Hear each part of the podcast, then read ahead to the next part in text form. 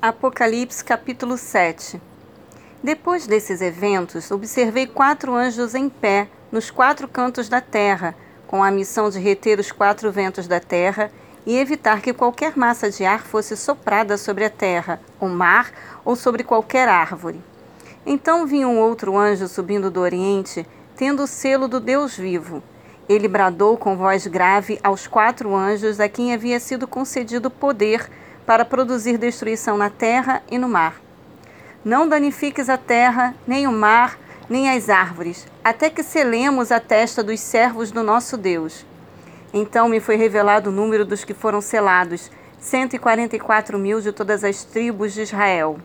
Da tribo de Judá foram selados 12 mil, da tribo de Ruben, 12 mil, da tribo de Gade, 12 mil, da tribo de Azer, 12 mil, da tribo de Naphtali, 12 mil, da tribo de Manassés, 12 mil, da tribo de Simeão, 12 mil, da tribo de Levi, 12 mil, da tribo de Sacar, 12 mil, da tribo de Zebulon, 12 mil, da tribo de José, 12 mil, da tribo de Benjamim, 12 mil.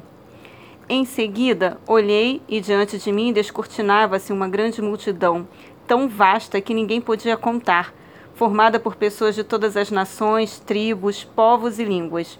Estavam em pé diante do trono do Cordeiro, vestidos com túnicas brancas, empunhando folhas de palmeira, e proclamavam com grande voz: A salvação pertence ao nosso Deus, que se assenta no trono, e ao Cordeiro. Todos os anjos que se encontravam em pé ao redor do trono dos anciãos e dos quatro seres viventes prostraram-se diante do trono com o rosto em terra e adoraram a Deus, exclamando: Amém, louvor e glória, sabedoria, ação de graças sejam o nosso Deus para todo sempre. Amém. Então um dos anciãos me indagou: Quem são e de onde vieram todos estes que estão vestidos com túnicas brancas?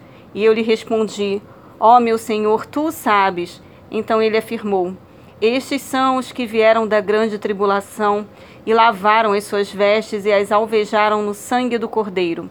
Por esse motivo, eles estão perante o trono de Deus e o servem dia e noite em seu santuário. E aquele que está sentado no trono estenderá sobre eles o seu tabernáculo. Nunca mais passarão fome, jamais terão sede. Não os afligirá o sol, nem tampouco qualquer mormaço, pois o cordeiro que está no centro do trono será o seu pastor ele os conduzirá às fontes das águas da vida, e Deus lhes enxugará dos olhos toda lágrima.